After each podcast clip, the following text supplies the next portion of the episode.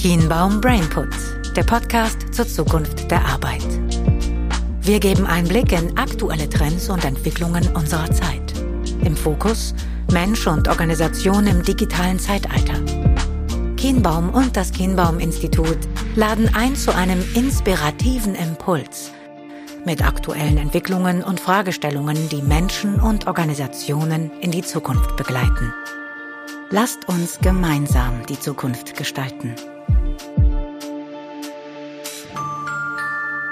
Herzlich willkommen zu einer neuen Ausgabe von Kienbaum Brainput. Mein Name ist André Petzel. Ich sitze hier wieder mal zusammen mit Lukas. Lukas, herzlich willkommen. Freue mich wieder, dass du da bist. Dankeschön, André. Von mir auch ein herzlich willkommen an unsere Zuhörer. Lukas, wir haben jetzt schon in zwei Folgen und zwar einmal in unserer ersten, wo es um Pandemie und Produktivität ging und in der vorletzten, wo es um Talente und Skills ging, immer wieder über das Thema mobiles Arbeiten gesprochen. Jetzt sag doch mal, wie sieht denn aus deiner Sicht die Zukunft, die postpandemische Art des Arbeitens eigentlich aus? Ja, das ist ein ganz, ganz spannendes Thema, mit dem wir uns gerade auseinandersetzen. Und wie du schon gesagt hast, hatten wir in der Folge Pandemie und Produktivität festgehalten, dass so ja, aktuelle Studien, was, was die Forschungslage so bisher hergibt, ähm, festgestellt haben, dass die Produktivität nicht, wie von vielen erwartet, im Homeoffice abgenommen hat. Und das zeigen übrigens auch unsere, unsere eigenen Ergebnisse. Und äh, das, obwohl natürlich die, die, die Homeoffice-Arbeit deutlich zugenommen hat. Ähm, wir haben zum Beispiel in unseren eigenen Ergebnissen festgestellt, dass vor Covid Arbeitnehmer in Deutschland durchschnittlich 18 Prozent ihrer Arbeitszeit im Homeoffice gearbeitet haben und jetzt sind es knapp 51 Prozent seit Covid. Und wir haben uns gefragt, okay, wenn, wenn wir jetzt wissen, die Produktivität scheint nicht eingeschränkt zu sein durch äh, reines Homeoffice oder vermehrtes Homeoffice-Arbeiten. Welche Konsequenzen hat das und wie können Organisationen darauf reagieren und wie können Organisationen Homeoffice steuern und wie sieht eigentlich dann das Arbeiten nach Covid-19 aus? Wie sieht das Post-Covid aus? Wenn ich da einsteigen darf, Lukas, für welche, über welche Gruppen sprechen wir hier genau? Denn wir sind sehr, sehr stark in den letzten Wochen auch auf die Facharbeiter eingegangen. Wir haben über Führungskräfte gesprochen. Ich habe eine Studie der Hans-Böckler-Stiftung gefunden, wo 6000 Beschäftigte gesagt haben, ja, also die Vereinbarkeit von Beruf und Privatleben, es ist viel, viel besser für mich gewesen, aber am Ende war es halt auch so, dass ich das Private und das Berufliche kaum noch voneinander differenzieren konnte. Mhm. Also auch viele von denen hatten das Gefühl, mehr Überstunden gemacht zu haben. Was würdest du sagen? Für wen eignet sich dieses mobile Arbeiten, dieses Remote-Arbeiten, für wen eignet sich das? Kann man das irgendwie abgrenzen, für wen es einfacher ist und für wen es schwerer ist? Mhm. Also äh, das muss man sicherlich abgrenzen. Einmal natürlich auf einer rein funktionalen Ebene und einmal auf einer persönlichen Ebene auch. Also zum einen kann ich in meinem Job überhaupt mobil arbeiten. Also es sind ja überwiegend White-Collar-Worker, die letztendlich und Wissensarbeiter, die letztendlich mobil arbeiten. Und ähm, da gibt es auch Unterschiede, wer arbeitet mit sensiblen Daten und muss deswegen vielleicht noch im Homeoffice bleiben, wer kann wirklich komplett alles von zu Hause machen. Und ähm, dann gibt's natürlich die Blue-Color-Leute, die das gar nicht machen können. Wie, wie stellt man da eine gewisse prozedurale Fairness zum Beispiel her? Was macht man mit den Blue-Color-Leuten, die per se äh, funktional nicht ins Homeoffice können? Und dann natürlich die andere Seite, die du gerade gesagt hast. Wer ist von seinen Persönlichkeitsfaktoren, wer ist gut organisiert? Wer kann zu Hause einigermaßen beruflich und privat auseinanderhalten und bleibt dann auch langfristig gesund und produktiv im Homeoffice? Und ähm, das spielt eine ganz große Rolle und da haben die Organisationen auch eine gewisse Verantwortung. Ich frage mich halt vor allem auch ein bisschen, wie sieht denn dann überhaupt der Arbeitsplatz der Zukunft in den Organisationen aus? Wir hatten Gunnar Kilian bei unserer People Convention. Vor einigen Tagen habe ich einen großen Beitrag von ihm gelesen, dass man sich Volkswagen-seitig sehr damit auseinandersetzt, wie sieht der Ort des Zusammentreffens denn nun aus? Ja. Und was muss er am Ende leisten, wenn viele der Leute zum Arbeiten ja, in die Orga halt kommen, aber auch einen Großteil ihrer Tätigkeiten halt zu Hause durchführen. Habt ihr da irgendwas rausgefunden? Gibt es da irgendwelche Indizes, die zeigen, was eine, was eine Arbeitsstätte der Zukunft leisten muss und überhaupt auch leisten kann? Ja. Das ist genau das, was wir tiefer gelegt haben, seit wir uns mit dem reinen Fakten zu, zu der Produktivität im Homeoffice auseinandergesetzt haben. Wir haben verschiedene Interviews mit Unternehmen in Deutschland und der Schweiz geführt, äh, also auch bekannten Unternehmen und, und haben einfach mal gefragt, wie setzt ihr das Ganze denn jetzt um? Was bedeutet das denn für mich jetzt in der Alltagspraxis und wie mhm. sieht das Büro der Zukunft aus? Und Fakt ist, die Zukunft der Arbeit ist hybrid. Äh, ich fand das Zitat, das hat Walter Jochmer mir weitergeleitet, ganz gut. Äh, Workplace is not the place anymore. das fand ich, fand ich sehr treffend. Denn letztendlich werden wir ähm, halbmobil arbeiten. Und viele Studien zeigen und auch unsere Interviews zeigen, dass man im Schnitt äh, zwei bis drei Tage die Woche im Büro sein wird und den Rest im, im Homeoffice sein wird dass es Buchungssysteme geben wird, über die man sich online einbuchen kann, Büroräume, Büroflächen mieten kann. Ähm, die Unternehmen, also beispielsweise die Telekom hat sowas selbst programmiert, andere Unternehmen kaufen sowas ein, damit die Leute äh, ähm, diese Flächen vermieten können. Und, und der ganz zentrale Punkt an diesem Thema, an, diesem, an dieser Hybridarbeit ist, dass Büroflächen auch abgemietet werden, weil mhm. immer nur ein Teil der Workforce da sein wird. Ja. Und da ist ganz wichtig, das Büro selbst wird keine, ich fand das spannend, ein Interviewpartner hat es Legebatterien genannt, es wird keine Legebatterien mehr geben. Es wird, es wird eher so sein, dass das Büro der Zukunft ähm, ein Ort der sozialen Zusammenkunft ist, wo Kultur gebaut wird, wo die Leute für kollaboratives Arbeiten und kreatives Arbeiten zusammenkommen und nicht um sich in ihrem Einzelbüro einzuschließen ja, du, und zusammen in die Mittagspause ja, zu gehen. Ja, du hast es ja ähm, vorab gesagt, es ist eine Art Culture Builder. Genau.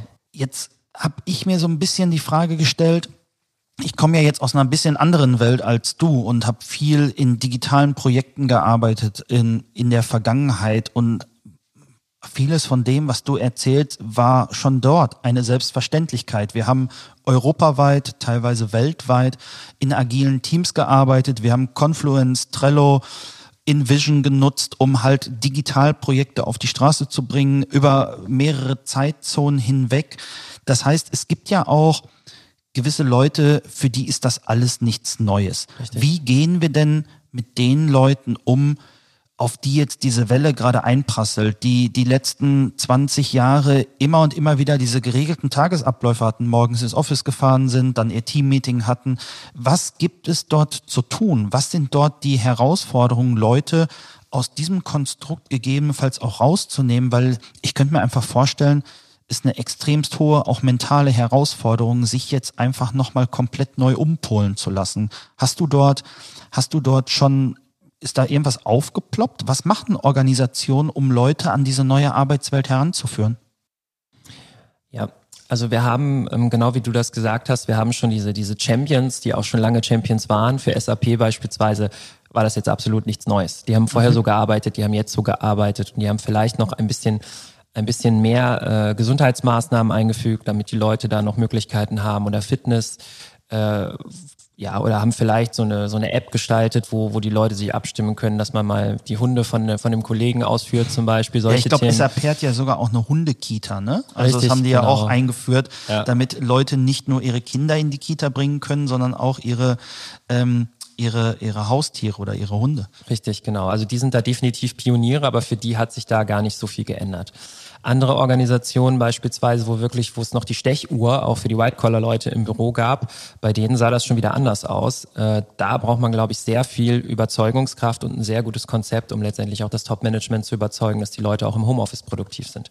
Mhm. Äh, beispielsweise hatten wir ein Beispiel von einem Interviewpartner, der hat gesagt, ja, wir haben unser Callcenter, unsere Callcenter-Leute ins Homeoffice geschickt und eigentlich war die Geschäftsführung überzeugt, die werden nicht produktiv sein mhm. äh, wenn, man, wenn man die alleine ins Homeoffice lässt. Dann hat man aber festgestellt, doch, die waren teilweise am Anfang sogar viel produktiver als vorher und irgendwann waren sie dann auf dem normalen Produktivitätslevel, nachdem die Euphorie dann ein bisschen abgeklungen ist, dass sie ins Homeoffice durften. Und dann hat man festgestellt, naja, aber Callcenter-Leute werden an harten KPIs getrackt und diese harten KPIs, äh, die kann man genauso gut tracken, wenn sie von zu Hause arbeiten und dementsprechend hat sich die Produktivität auch zum Beispiel. Ja, aber das finde ich spannend, denn ähm, so das Thema ich würde es jetzt mal umschreiben mit Performance in Gänze. Mhm. Wie machen wir Arbeit zukünftig messbar? Denn ich, ich würde mal so sagen, es gab ja vermutlich schon einige Jobs, wo alleine die Anwesenheit im Büro dazu beitrug, dass man am Ende signalisieren konnte, ich habe meine Arbeit getan. Also, ne, dass man ja. immer den ganzen Tag produktiv war, ich, das ist hast du ja auch schon mal gesagt, ein Irrglaube. Es gibt gewisse Zeitfenster. Aber die Frage, wenn ich als Organisation keine zum Beispiel harten Umsatz-KPIs habe, an denen ich absehen kann, hat er jetzt sein Ziel erreicht oder nicht.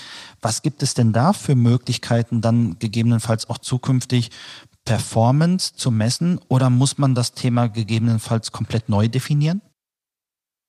Ähm, das ist das ist eine schwierige Frage. Also bis jetzt haben ähm, Studien, also ich glaube eine Studie vom Fraunhofer Institut, die wir gesehen haben, haben gezeigt, dass sich gar nicht so viel an der Performance-Messung verändert hat. Zielvereinbarungen, harte KPIs funktionieren genauso gut wie vorher. Diejenigen, die keine direkten KPIs haben, da ist es natürlich schon schon etwas schwieriger. Also wenn ich jetzt zum Beispiel an, an Leute im öffentlichen Dienst denke, die auf einmal permanent im Homeoffice arbeiten, dann stelle ich mir das schon etwas schwieriger vor. Und da ist natürlich die Frage, wie können wir das langfristig lösen? Ja, oder lass uns alleine über das Thema Führung sprechen. Wenn ich jemand Führung, bin, ja. der, der Leute unter sich hat, die er halt führen muss, wo es in der, in der Vergangenheit auch darauf ankam, dass man Coworking Sessions gebaut hat, dass man viel zusammenkam, dass man natürlich kann man auch im digitalen Raum agile Teamstrukturen schaffen, aber wir haben ja schon drüber gesprochen in den letzten in den letzten Sessions. Es ist weitaus schwieriger, remote oder auch virtuell zu führen, als wenn man die Leute nochmal irgendwie bei sich hat. Und ich glaube, gerade diese, diese menschliche Komponente, dieser People-Aspekt, den wir ja auch bei Kienbaum haben. Es gibt bei uns in unseren Bewertungskriterien eine sogenannte People-Rolle, wo es darauf ankommt, wie man mit seinen Leuten zusammenarbeitet. Und da sehe ich einfach eine radikale Herausforderung, die der virtuelle Raum mit sich bringt, den ja auch gewisse Technologien mit sich bringen, weil man einfach Definitiv. merkt, ist die Software am Ende des Tages ja Murks, dann ähm, fällt es mir auch wesentlich schwieriger, natürlich meine Arbeit auszuüben. Mhm. Was würdest du denn sagen, Lukas? Wenn wir, und du hast es, du hast es beim letzten Mal ja so ausgedrückt, es ist eine der Zukunftsfragen überhaupt, die über den Erfolg von Organisationen entscheidet, wie das mobile Arbeiten aussehen kann. Was sind denn die Kernfaktoren, die auf das mobile Arbeiten einzahlen? Gibt es da, gibt's da äh, Werte, gibt es da Themen, wo du sagst, die muss man als Organisation auf dem, auf dem Schirm haben oder die muss ich als Arbeitnehmender, wenn ich quasi das mobile Arbeiten einfordere, auch in meiner Organisation adressieren? Ja, definitiv. Also es geht natürlich zum einen äh, um die Arbeitsplatzgestaltung, um das Equipment, ganz klassisch. Ne? Haben die Leute überhaupt die richtigen Technologien, um mobil arbeiten zu können? Ähm, es geht um die Arbeitsorganisation. Ähm, wie kann ich mich einwählen? Wann kann ich ins Büro? Ähm, wie viel arbeite ich von zu Hause? Es geht stark um die Führungsthemen, also Virtual Leadership und obwohl ich, Virtual Leadership ist nicht allzu viel Neues. Es gibt ein ganz bekanntes Paper, ich glaube, es ist von 2007, die zeigen, was gute virtuelle Leader machen. Und trotzdem ist da ein unglaublicher Nachschulungsbedarf, weil viele Führungskräfte das gar nicht gewohnt sind. Dann kommt natürlich dazu, dass man Mitarbeiter braucht, die digitalkompetent sind. Das heißt, man muss auch Digitalkompetenz nachschulen. Ähm, es kommt dazu, dass man sich natürlich Gedanken darüber machen muss, wie ich Performance tracke. Wir hatten es ja gerade schon mal angesprochen und mir ist gerade noch eingefallen, dass zum Beispiel ein großer äh, Logistikkonzern, mit dem wir gesprochen haben, gesagt hat, ich werde niemals auf Individual- oder Teamebene die Performance tracken bei meinen Mitarbeitern, mhm. sondern wir bleiben rein auf der Prozessebene. Mhm. Also haben die genug Dokumente produziert beispielsweise, ne? also äh, ja, äh, ähm, ähm, Cost per File beispielsweise. Mhm. Ähm, und, und das funktioniert. Und das sind natürlich ganz, ganz äh, ähm, zentrale Themen, die dazu gehören. Und dann natürlich auch die Umgestaltung der Büroflächen. Ja. Also dazu gehört, und das klingt eigentlich banal, wenn man jetzt sagt, okay, wir mieten Bürofläche ab und ähm, gehen stärker auf kollaborative Workspaces beispielsweise. Aber wenn man Bürofläche abmietet, heißt das ja auch erstmal, wir haben theoretisch nicht genug Arbeitsplätze für alle. Mhm. Wenn sie denn ins Büro kommen. Wenn sie denn ins Büro kommen. Und das Richtig. sieht man ja auch am Ende an den Flächen, wenn man jetzt hier durch die Stadt geht, wie sich Infrastruktur, wie sich Gebäude verändern. Ich denke da an einen großen Energiekonzern, der alle seine Einheiten zusammengelegt hat. Das Gebäude wurde fertiggestellt vor dem ersten Lockdown.